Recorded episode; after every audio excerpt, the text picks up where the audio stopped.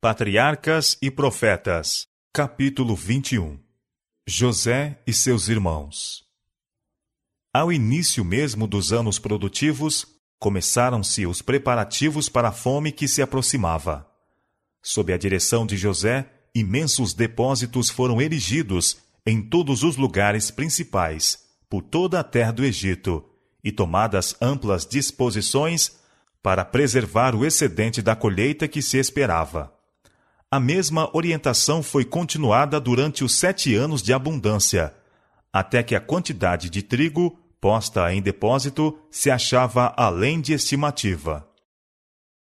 E então começaram a vir os sete anos de carestia, conforme a predição de José. E havia fome em todas as terras, mas em toda a terra do Egito havia pão. E tendo toda a terra do Egito fome, clamou o povo a Faraó por pão. E Faraó disse a todos os egípcios: Ide a José, o que ele vos disser, fazei.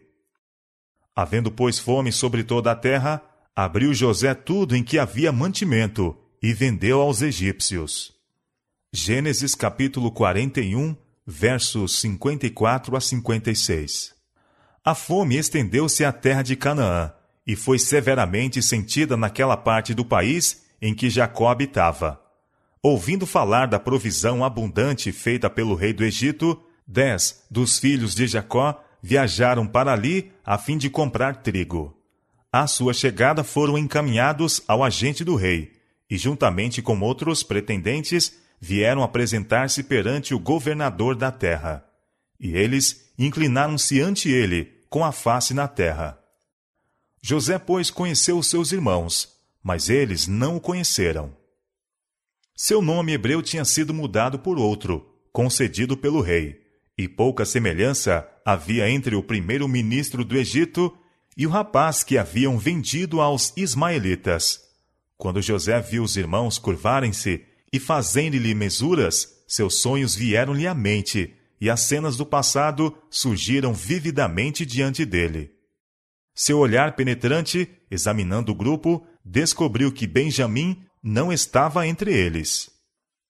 Teria ele também caído como vítima da traiçoeira crueldade daqueles homens ferozes? Decidiu-se a saber a verdade. Vós sois espias, disse ele severamente, e vieste para ver a nudez da terra. Eles responderam: Não, senhor meu, mas teus servos vieram comprar alimento. Todos nós somos filhos de um varão, Somos homens de retidão, os teus servos não são espias. Desejou saber se possuíam o mesmo espírito altivo que tinham quando com ele estava, e bem assim tirar deles alguma informação com relação à sua casa. Bem sabia, contudo, quão enganadores poderiam ser as suas declarações. Repetiu a acusação e eles replicaram: Nós, teus servos, somos doze irmãos filho de um varão da terra de Canaã, e eis que o mais novo está com nosso pai hoje, mas um já não existe. Dizendo-se estar em dúvida quanto à veracidade de sua história e considerá-los ainda como espias, o governador declarou que os provaria, exigindo deles que ficassem no Egito até que um deles fosse e trouxesse seu irmão mais moço. Se não consentissem nisto, deveriam ser tratados como espias. Mas com tal disposição, os filhos de Jacó não poderiam concordar, visto que o tempo exigido para levá-la a efeito faria com que suas famílias sofressem pela falta de alimento. E quem entre eles empreenderia a viagem sozinho, deixando seus irmãos na prisão? Como poderia esse encontrar o pai em tais circunstâncias? Parecia provável que seriam mortos ou escravizados. E se Benjamim fosse trazido, poderia ser apenas para participar da sorte deles. Decidiram-se a ficar e sofrer juntos, em vez de trazerem novas tristezas ao pai pela perda do único filho que lhe restava. Em conformidade com isto, foram lançados na prisão, onde ficaram três dias. Durante os anos em que José estivera separado dos irmãos, estes filhos de Jacó se haviam mudado em seu caráter. Invejosos, turbulentos, enganadores, cruéis e vingativo tinham eles sido. Mas agora, quando provados pela adversidade, mostraram-se abnegados, leais uns para com os outros, dedicados ao Pai, e sendo eles homens de idade mediana, sujeitos à sua autoridade. Os três dias na prisão egípcia foram de amargurada tristeza, ao refletirem os irmãos em seus pecados passados. A menos que Benjamim pudesse ser trazido, parecia certa a convicção a respeito deles como espias.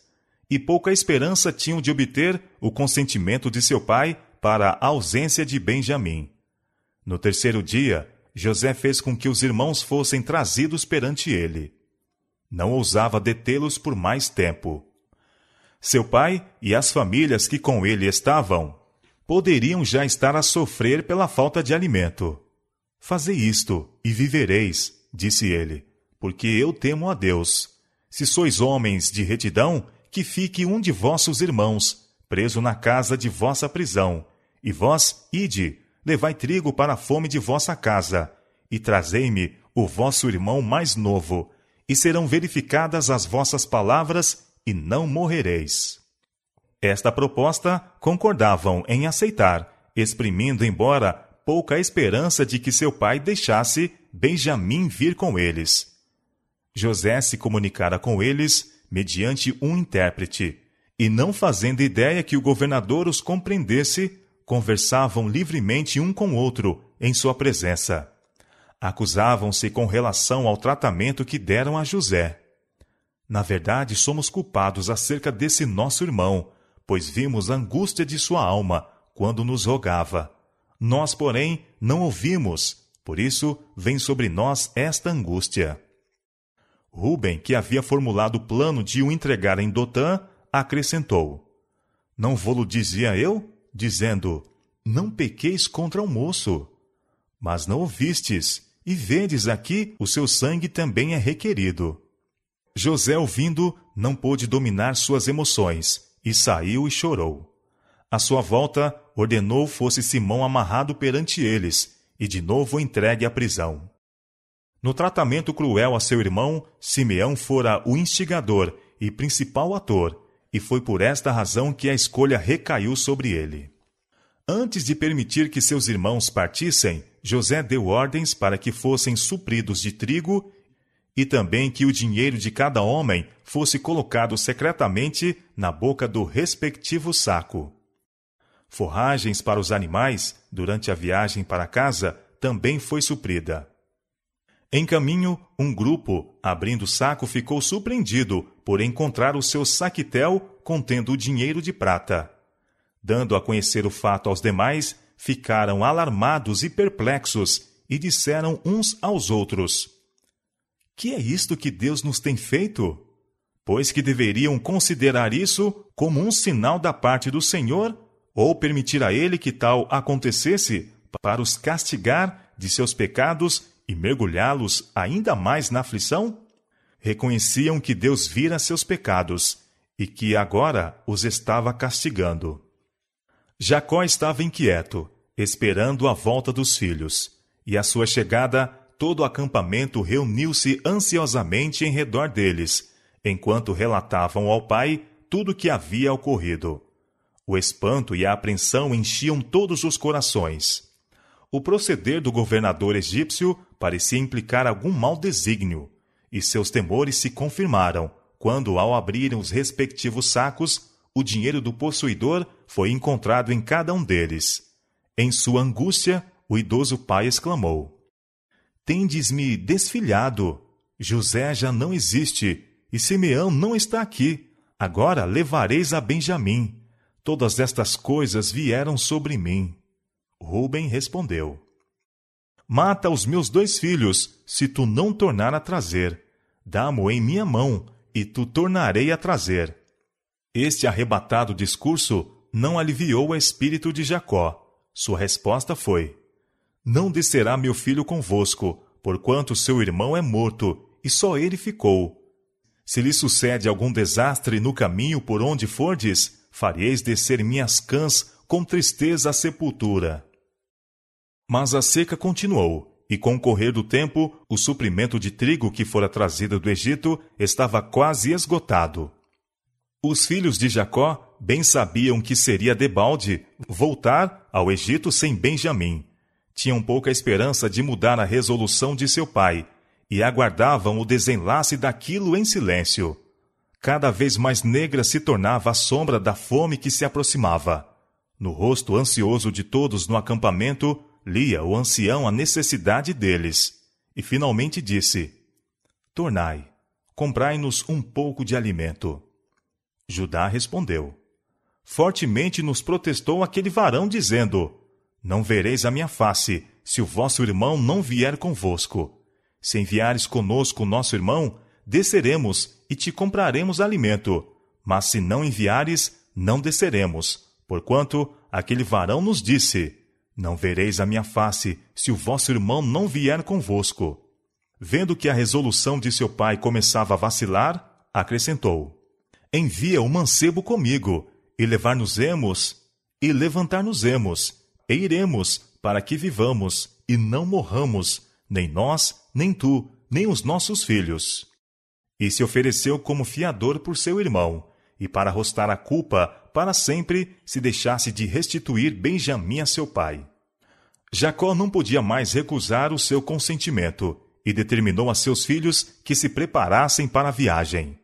Ordenou-lhes também que levassem ao governador um presente das coisas que o país, devastado pela fome, oferecia: um pouco de bálsamo e um pouco de mel, especiarias, mirra, terebinto e amêndoas bem como uma dobrada porção de dinheiro. Tomai também a vosso irmão, e levantai-vos, disse ele, e voltai àquele varão. Quando seus filhos estavam para partir para sua viagem duvidosa, o idoso pai levantou-se e, erguendo as mãos para o céu, proferiu esta oração: E Deus Todo-Poderoso vos dê misericórdia diante do varão, para que deixe vir convosco vosso outro irmão, e Benjamim, e eu, se for desfilhado, desfilhado ficarei. De novo viajaram ao Egito e apresentaram-se perante José. Caindo seu olhar sobre Benjamim, o filho de sua própria mãe, ficou ele profundamente comovido. Ocultou, entretanto, a sua emoção, mas ordenou que fossem levados para sua casa e que se fizessem preparativos para comerem com ele. Sendo conduzido ao palácio do governador, os irmãos estavam grandemente alarmados, receando ser chamados a dar contas do dinheiro encontrado nos sacos. Pensavam que tivesse sido propositalmente colocado ali, para dar motivo de os fazer escravo. Em sua aflição, consultaram o mordomo da casa, relatando-lhe as circunstâncias de sua visita ao Egito e, em prova de sua inocência, o informaram de que haviam novamente trazido dinheiro encontrado nos sacos, como também mais dinheiro para comprar alimento.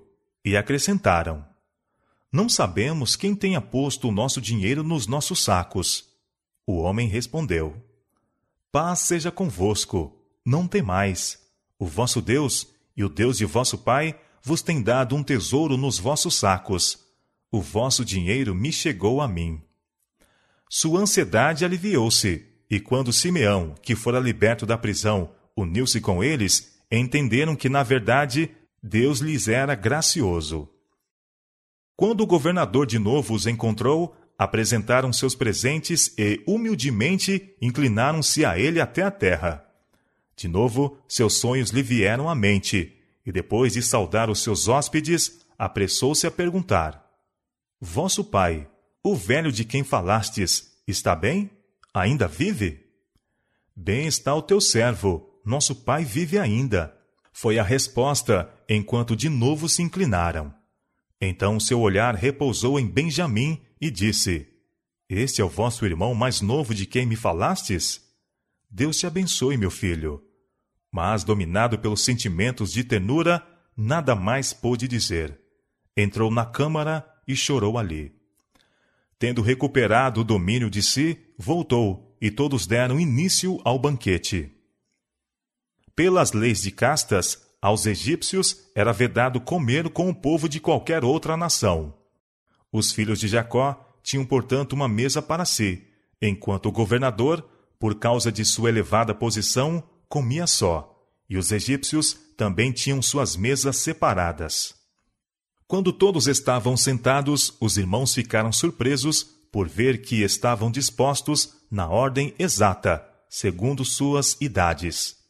José apresentou-lhes as porções que estavam diante dele, mas a de Benjamim foi cinco vezes mais a de qualquer deles.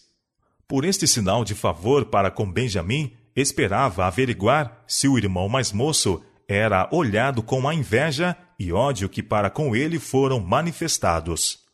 Supondo ainda que José não compreendia sua língua, os irmãos conversavam livremente uns com os outros. Assim teve ele boa oportunidade de conhecer seus verdadeiros sentimentos. Desejava ainda prová-los mais, e antes de sua partida, ordenou que seu próprio copo de prata fosse escondido no saco do mais moço. Alegremente partiram para sua volta. Simeão e Benjamim estavam com eles. Seus animais estavam carregados de trigo, e todos entendiam haver escapado em segurança dos perigos que pareciam cercá-los. Todavia, apenas tinham alcançado os arredores da cidade quando foram surpreendidos pelo mordomo do governador, que proferiu a incisiva pergunta: Por que pagaste mal por bem? Não é este o copo por que bebe meu senhor? E em que ele bem adivinha? Fizestes mal no que fizestes. Supunha-se possuir aquela taça o poder de descobrir qualquer substância venenosa na mesma colocada.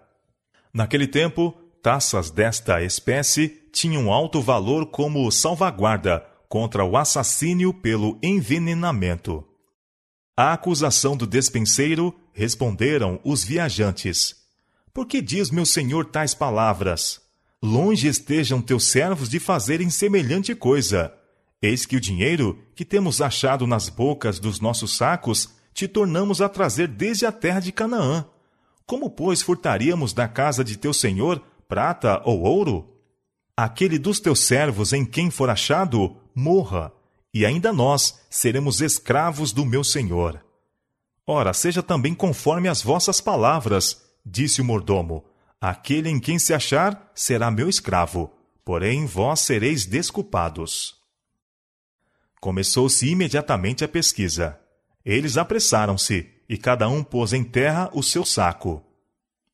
E o mordomo examinou cada um, começando com de Ruben, e fazendo-o por ordem, até o do mais moço.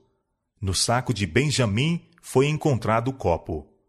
Os irmãos rasgaram as vestes em sinal de completa desgraça e vagarosamente voltaram à cidade.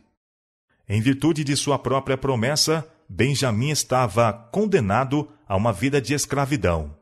Acompanharam o mordomo até o palácio e, encontrando ainda ali o governador, prostraram-se diante dele. Que é isto que fizestes? Disse ele.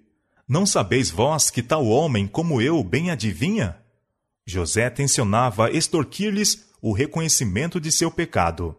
Nunca pretendera o poder de adivinhação, mas queria fazê-los crer que podia ler os segredos de suas vidas. Judá respondeu: Que diremos a meu senhor? Que falaremos? E como nos justificaremos? Achou Deus a iniquidade de teus servos. Eis que somos escravos de meu senhor, tanto nós como aquele em cuja mão foi achado o copo. Longe de mim que eu tal faça, foi a resposta. O varão em cuja mão o copo foi achado, aquele será meu servo. Porém vós subi em paz para vosso pai. Em sua profunda angústia, Judá respondeu: Ai, Senhor meu, deixa, peço-te, o teu servo dizer uma palavra aos ouvidos de meu senhor, e não se acenda a tua ira contra o teu servo, porque tu és como Faraó com palavras de tocante eloquência, descreveu a dor de seu pai pela perda de José e sua relutância em deixar Benjamim vir com eles ao Egito, visto ser ele o único filho que restava de sua mãe Raquel, a quem Jacó amava tão ternamente. Agora, pois, disse ele, indo eu a teu servo, meu pai, e o moço não indo conosco, como a sua alma está atada à alma dele, acontecerá vendo ele que o moço ali não está, morrerá, e teus servos farão descer as cãs de teu servo, nosso pai, com tristeza à sepultura. Porque teu servo se deu por fiador por este moço para com meu pai, dizendo: Se não tu tornar, eu serei culpado a meu pai todos os dias. Agora, pois, fique teu servo em lugar deste moço, por escravo de meu senhor, e que suba o moço com seus irmãos. Porque como subirei eu a meu pai, se o moço não for comigo? Para que não veja eu o mal que sobrevirá a meu pai. José estava satisfeito.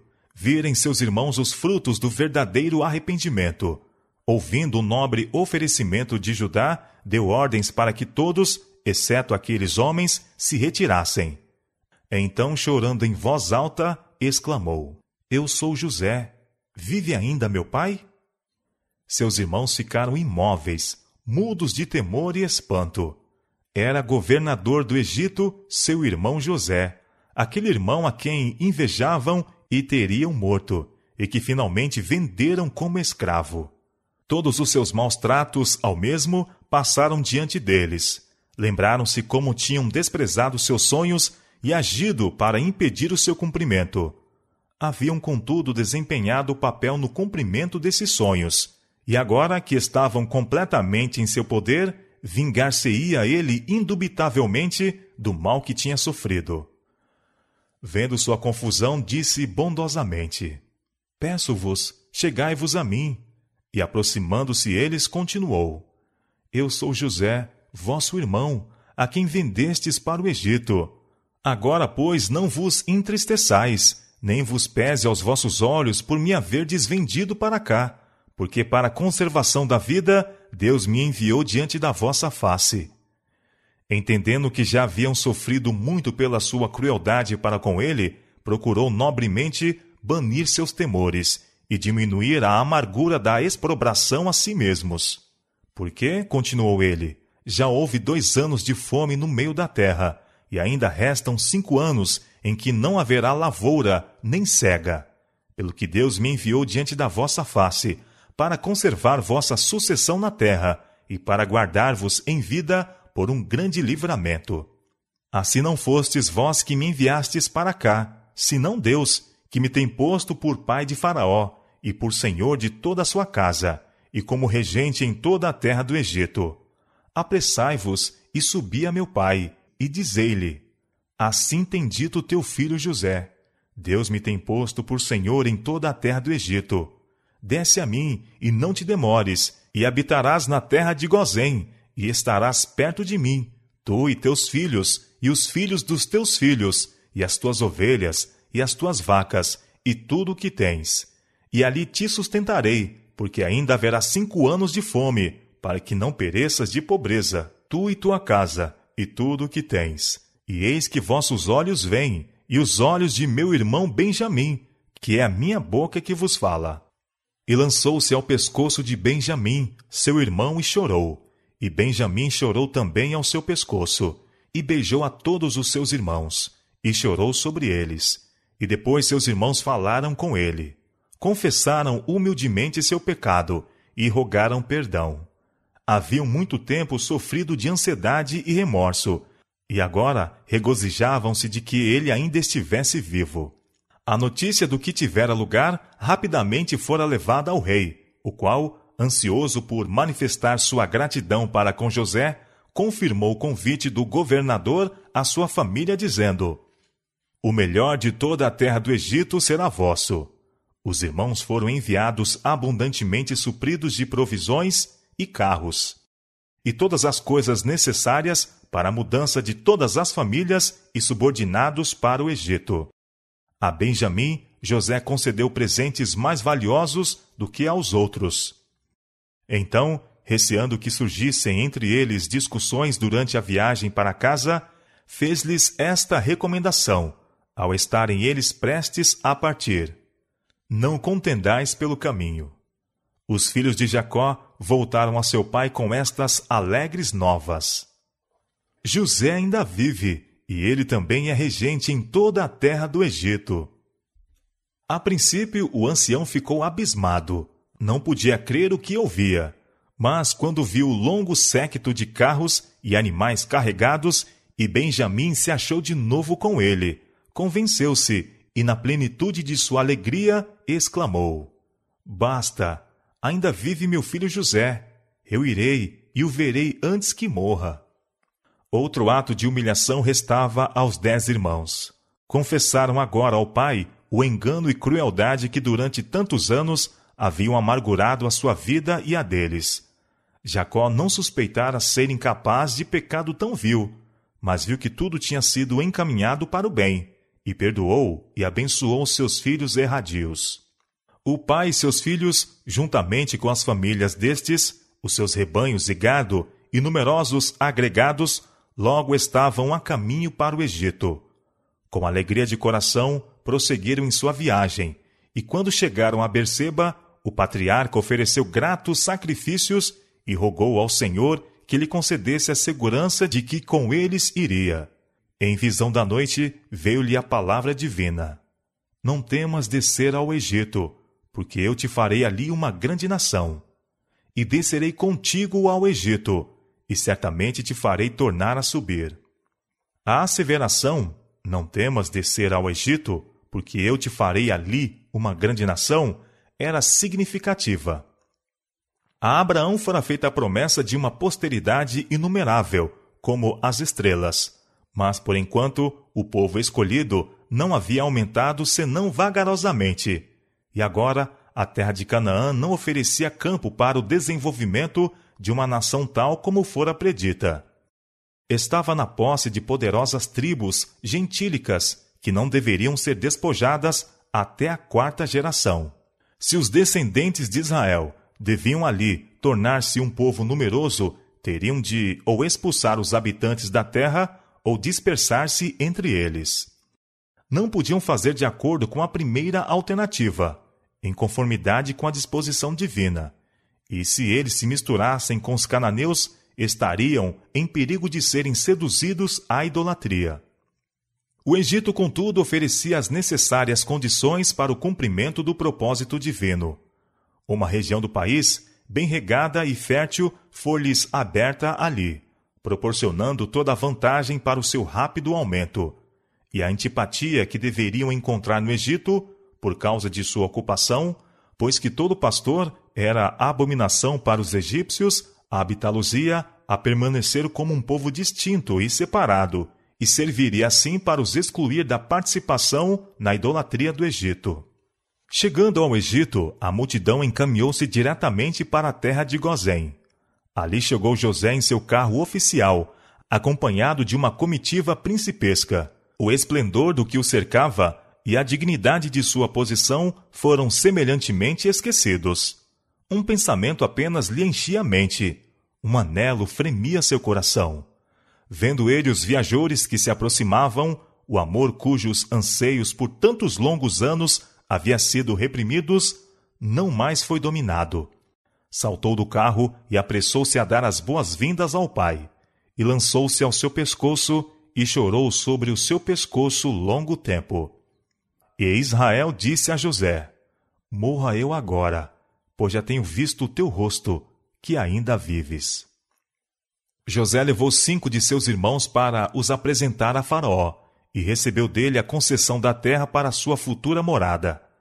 A gratidão para com seu primeiro-ministro teria levado o monarca a honrá-los, designando-os para cargos de Estado.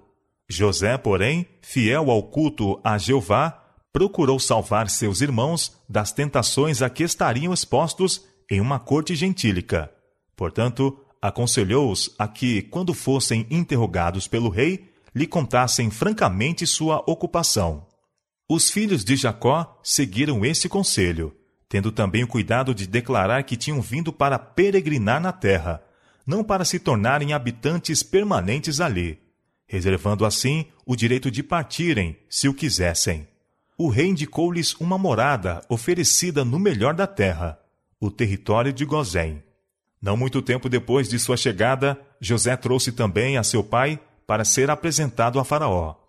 O patriarca era um estranho nas cortes reais, mas entre as cenas sublimes da natureza tinha tido comunhão com o monarca mais poderoso, e agora, em uma consciente superioridade, levantou as mãos e abençoou a Faraó. Em sua primeira saudação a José, Jacó falara como se estivesse pronto a morrer, depois daquele feliz termo a sua longa ansiedade e tristeza. Mas dezessete anos deveriam ainda ser-lhe concedido no retiro pacífico de Gozém. Estes anos estiveram em feliz contraste com aqueles que os precederam. Viu em seus filhos provas de verdadeiro arrependimento. Viu sua família rodeada de todas as condições necessárias ao desenvolvimento de uma grande nação. E sua fé apegou-se à segura promessa de seu futuro estabelecimento em Canaã. Ele próprio estava cercado de todo indício de amor e favor que o primeiro-ministro do Egito poderia conferir. E feliz na companhia de seu filho durante tanto tempo perdido, desceu calma e pacificamente à sepultura. Sentindo aproximar-se a morte, mandou chamar José. Atendendo-se ainda firmemente à promessa de Deus, relativa à posse de Canaã, disse: Rogo-te que me não me enterres no Egito, mas que eu jaza com meus pais. Por isso me levarás do Egito e me sepultarás na sepultura deles. José prometeu fazê-lo, mas Jacó não estava satisfeito. Exigia um juramento solene para o depor ao lado de seus pais na cova de Macpela. Outro assunto importante reclamava a atenção os filhos de José deveriam ser com as devidas formalidades incluídos entre os filhos de Israel. José, vindo para a última entrevista com seu pai, trouxe consigo Efraim e Manassés. Estes jovens estavam ligados, por sua mãe, à mais elevada ordem do sacerdócio egípcio, e a posição de seu pai abria-lhes as portas da riqueza e distinção, caso preferissem eles unir-se aos egípcios. Era, entretanto, o desejo de José que eles se unissem ao seu próprio povo. Manifestou sua fé na promessa do concerto, renunciando em favor de seus filhos todas as honras que a corte do Egito oferecia, e isto para ter um lugar entre as desprezadas tribos de pastores, às quais foram confiados os oráculos de Deus. Disse Jacó: Os teus dois filhos, que te nasceram na terra do Egito, antes que eu viesse a ti no Egito, são meus. Efraim e Manassés serão meus, como Ruben e Simeão. Deviam ser adotados como seus e tornar-se cabeças de tribos distintas. Assim, um dos privilégios da primogenitura, que Ruben havia perdido, recairia em José, uma dupla porção em Israel. A vista de Jacó estava obscurecida pela idade, e não notara a presença dos moços. Agora, porém, percebendo o contorno de suas formas, disse: Quem são estes? Sendo-lhe dito quem era, acrescentou: Peço-te, traze-mos aqui, para que eu os abençoe. Aproximando-se eles, o patriarca abraçou-os e beijou-os, pondo-lhes solenemente as mãos sobre a cabeça para abençoá-los. Proferiu então esta oração: O Deus em cuja presença andaram os meus pais, Abraão e Isaque, o Deus que me sustentou desde que eu nasci até este dia, o anjo que me livrou de todo o mal, abençoe estes rapazes. Não havia então o espírito de dependência de si mesmo, nem confiava no poder e sagacidade humanos. Deus tinha sido seu preservador e apoio.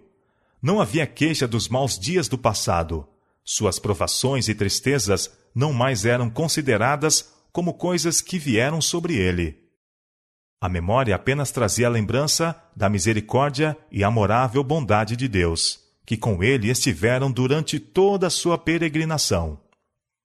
Terminada a bênção, Jacó fez a seu filho esta asseveração, deixando às gerações vindouras, através de longos anos de cativeiro e tristeza, este testemunho de fé. Eis que eu morro, mas Deus será convosco e vos fará tornar a terra de vossos pais. Finalmente, todos os filhos de Jacó foram reunidos em redor de seu leito de morte. E Jacó chamou seus filhos e disse: Ajuntai-vos, e ouve, filhos de Jacó, e ouve a Israel vosso pai, e anunciar-vos-ei que vos há de acontecer nos derradeiros dias. Muitas vezes e com ansiedade havia pensado no futuro deles, e se esforçara por figurar a si mesmo a história das diferentes tribos. Agora, quando os filhos esperavam receber sua última bênção, o espírito de inspiração repousou sobre ele, e em visão profética desvendou-se-lhe o futuro de seus descendentes. Um após outro, o nome de seus filhos foram mencionados, descrito o caráter de cada um e, de modo breve, predita a futura história da tribo. Ruben, tu és meu primogênito, minha força e o princípio de meu vigor, o mais excelente em alteza, o mais excelente em poder. Assim o pai descreveu qual teria sido a posição de Ruben como filho primogênito, mas seu grave pecado em Edar fê-lo indigno da bênção da primogenitura. Continuou Jacó: Inconstante como a água, não serás o mais excelente. O sacerdócio foi designado a Levi, o reino e a promessa messiânica a Judá, e a dupla porção da herança a José. A tribo de Ruben nunca sobressaiu em Israel. Não foi tão numerosa como Judá, José ou Dan, e achou-se entre as primeiras que foram levadas em cativeiro. Seguindo pela idade a Ruben estavam Simeão e Levi. Eles estiveram unidos em sua crueldade para com os siquemitas, e foram também os mais culpados de ser José vendido. Foi declarado com respeito a eles: Eu os dividirei em Jacó, e os espalharei em Israel. No recenseamento de Israel, precisamente antes de sua entrada em Canaã, Simeão era a menor tribo. Moisés, em sua última bênção, não fez referência a Simeão. No estabelecimento das tribos em Canaã, teve esta unicamente uma pequena parte do quinhão de Judá e as famílias que mais tarde se tornaram poderosas formaram diferentes colônias e estabeleceram-se territórios fora das fronteiras da Terra Santa. Levi também não recebeu herança, a não ser 48 cidades espalhadas em diferentes partes da terra. No caso desta tribo, entretanto, sua fidelidade a Jeová, quando as outras tribos apostataram, assegurou a designação da mesma ao serviço sagrado do santuário. E assim a maldição se transformou em bênção. As bênçãos da primogenitura, que encimavam todas as outras, foram transferidas a Judá. A significação do nome, que denota louvor, desvenda-se na história profética desta tribo. Judá, a ti te louvarão os teus irmãos. A tua mão será sobre o pescoço de teus inimigos. Os filhos de teu pai a ti se inclinarão. Judá é um leãozinho. Da presa subiste, filho meu. Encurva-se e deita-se como um leão, e como um leão velho. Quem o despertará? O cetro não se arredará de Judá, nem o legislador dentre seus pés, até que venha Siló, e a ele se congregarão os povos. O leão, rei das selvas, é um símbolo apropriado desta tribo, da qual veio Davi e o filho de Davi, Siló, o verdadeiro leão da tribo de Judá. Perante quem todas as potestades finalmente se encurvarão, e todas as nações prestarão homenagem. Para a maior parte de seus filhos, Jacó predisse um futuro próspero. Chegou finalmente ao nome de José, e o coração do pai transbordou ao invocar ele bênçãos sobre a cabeça daquele que foi separado de seus irmãos. José é um ramo frutífero, ramo frutífero junto à fonte. Seus ramos correm sobre o muro. Os frecheiros lhe deram amargura, e o frecharam e aborreceram. O seu arco, porém, susteve-se no forte, e os braços de suas mãos foram fortalecidos.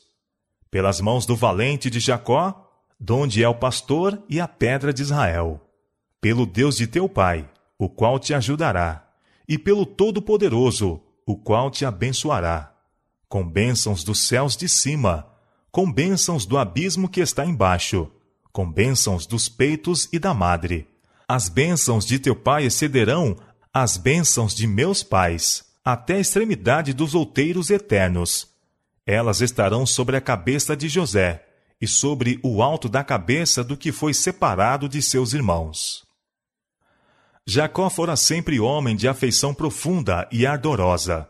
Seu amor para com os filhos era forte e terno, e o testemunho que lhes proferiu à hora da morte não foi uma declaração de parcialidade ou ressentimento. Ele lhes perdoara a todos e os amou até o fim. Sua ternura paternal teria encontrado expressão apenas em palavras de animação e esperança, mas o poder de Deus repousou sobre ele, e sob a influência da inspiração foi constrangido a declarar a verdade, ainda que penosa. Pronunciadas as últimas bênçãos, Jacó repetiu a incumbência relativa ao seu sepultamento. Eu me congrego ao meu povo. Sepultai-me com meus pais, na cova que está no campo de Maquipela. Ali sepultaram Abraão e a Sara, sua mulher. Ali sepultaram a Isaque e a Rebeca, sua mulher. E ali eu sepultei a Leia. Assim, o último ato de sua vida foi manifestar fé na promessa de Deus. Os últimos anos de Jacó trouxeram uma tarde de tranquilidade e repouso após um dia cheio de inquietações e cansaço. Acumularam-se nuvens negras por sobre o seu caminho. Contudo, claro se pôs o seu sol, e o fulgor do céu iluminou suas últimas horas. Dizem as Escrituras: No tempo da tarde haverá luz. Zacarias capítulo 14, verso 7. Nota o homem sincero e considera o que é reto, porque o futuro desse homem será de paz. Salmo capítulo 37, verso 37. Jacó tinha pecado e havia sofrido profundamente. Muitos anos de labuta, cuidados e tristeza ele os havia tido desde o dia em que seu grande pecado fê-lo fugir das tendas de seu pai.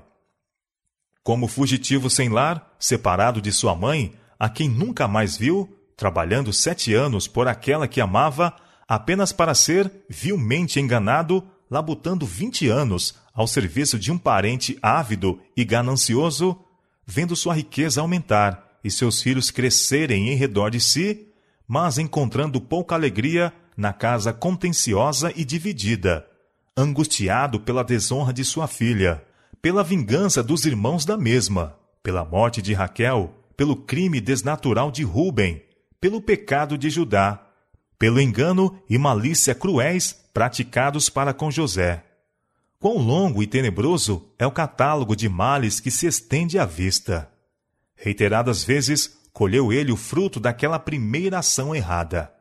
Em frequentes ocasiões, viu repetir-se entre seus filhos os pecados de que ele próprio fora culpado. Mas, amarga como fora a disciplina, cumprira ele a sua obra. O castigo, se bem que atroz, produzira um fruto pacífico de justiça. A inspiração registra fielmente as faltas de homens bons, daqueles que se distinguiram pelo favor de Deus. Efetivamente, suas faltas são apresentadas de modo mais completo do que as virtudes. Isto tem sido objeto para a admiração de muitos e tem dado aos incrédulos ocasião para escarnecerem da Bíblia é, porém, uma das mais fortes provas da verdade das Escrituras. Não serem os fatos explicados de maneira que os favoreça, nem suprimidos os pecados de seus principais personagens. A mente dos homens é tão sujeita ao preconceito que não é possível serem as histórias humanas absolutamente imparciais. Houvesse a Bíblia sido escrita por pessoas não inspiradas, e teria sem dúvida apresentado o caráter de seus homens honrados sob uma luz mais lisonjeira. Mas, assim como é, temos um registro exato de suas experiências. Homens a quem Deus favoreceu e a quem confiou grandes responsabilidades foram algumas vezes vencidos pela tentação e cometeram pecado, mesmo como nós, presentemente, esforçamo-nos vacilamos e frequentemente caímos em erro. Sua vida, com todas as suas faltas e loucuras, estão patente diante de nós, tanto para nossa animação como advertência. Se eles fossem representados como estando sem faltas, nós, com a nossa natureza pecaminosa, poderíamos desesperar-nos pelos nossos erros e fracassos. Mas, vendo onde outros lutaram através de desânimos semelhantes aos nossos, onde caíram sob a tentação como o temos feito, e como todavia se reanimaram e venceram pela graça de Deus, acoroçoamo-nos em nosso esforço para alcançar a justiça. Como eles, embora algumas vezes repelidos, recuperaram o terreno e foram abençoados por Deus, assim nós também podemos ser vencedores na força de Jesus. De outro lado, o registro de suas vidas pode servir como advertência para nós. Mostra que Deus de nenhuma maneira terá por inocente o culpado. Ele vê o pecado nos seus mais favorecidos e trata com o mesmo neles mais estritamente até do que naqueles que têm menos luz e responsabilidades. Depois do sepultamento de Jacó, o temor encheu novamente o coração dos irmãos de José. Apesar de sua bondade para com eles, uma culpabilidade consciente fê-los desconfiados e suspeitosos. Poderia ser que tão somente houvesse ele retardado a vingança por consideração a seu pai e que agora, por seu crime, trouxesse sobre eles o castigo por tanto tempo adiado. Não ousaram aparecer diante dele, pessoalmente, mas enviaram a mensagem. Teu pai mandou, antes da sua morte, dizendo: Assim direis a José: Perdoa, rogo-te, a transgressão de teus irmãos e o seu pecado, porque te fizeram mal. Agora, pois, rogamo-te que perdoes a transgressão dos servos do Deus do teu pai.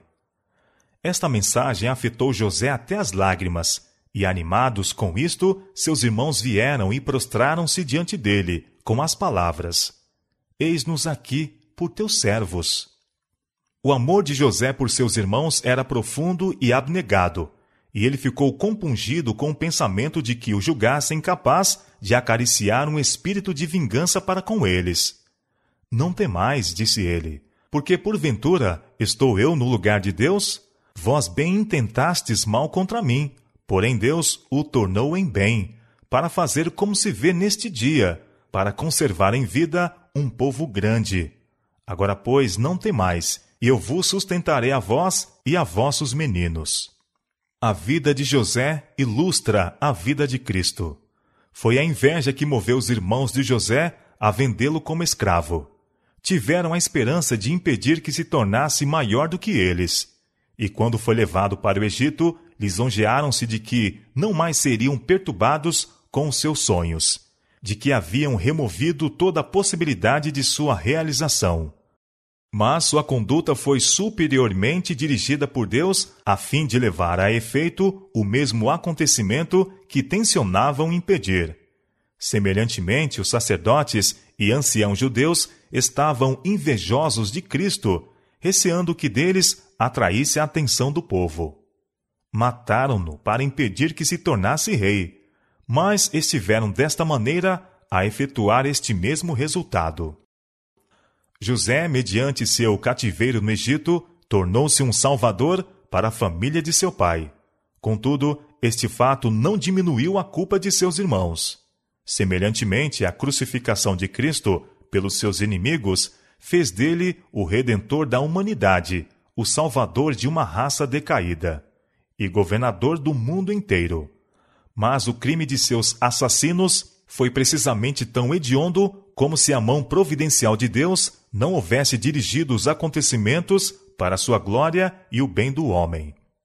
Assim como José foi vendido aos gentios por seus próprios irmãos, foi Cristo vendido aos piores de seus inimigos por um de seus discípulos. José foi acusado falsamente e lançado na prisão por causa de sua virtude. Assim, Cristo foi desprezado e rejeitado porque sua vida justa, abnegada, era uma repreensão ao pecado. E se bem que não tivesse a culpa de falta alguma, foi condenado pelo depoimento de testemunhas falsas. E a paciência e humildade de José sob a injustiça e a opressão, seu perdão pronto e a nobre benevolência para com seus irmãos desnaturados representam o resignado sofrimento do Salvador, pela malícia e maus tratos de homens ímpios, e seu perdão não somente aos seus assassinos, mas a todos que a ele têm vindo confessando seus pecados e buscando perdão. José sobreviveu a seu pai 54 anos. Viveu até ver os filhos de Efraim da terceira geração. Também os filhos de Maquir, filho de Manassés, nascerem sobre os joelhos de José. ele testemunhou o aumento e prosperidade de seu povo, e através de todos os anos permaneceu inabalável sua fé de que Deus restauraria a Israel a terra da promessa. Quando viu que seu fim estava perto, convocou os parentes ao redor de si. Conquanto houvesse sido honrado na terra dos faraós, o Egito para ele não era senão lugar de seu exílio. Seu último ato deveria significar que sua sorte fora lançada com Israel foram suas últimas palavras. Deus certamente vos visitará e vos fará subir desta terra para a terra que jurou a Abraão, a Isaque e a Jacó. E obteve um juramento solene dos filhos de Israel de que levariam seus ossos consigo à terra de Canaã. E morreu José da idade de cento e dez anos, e o embalsamaram e o puseram num caixão no Egito.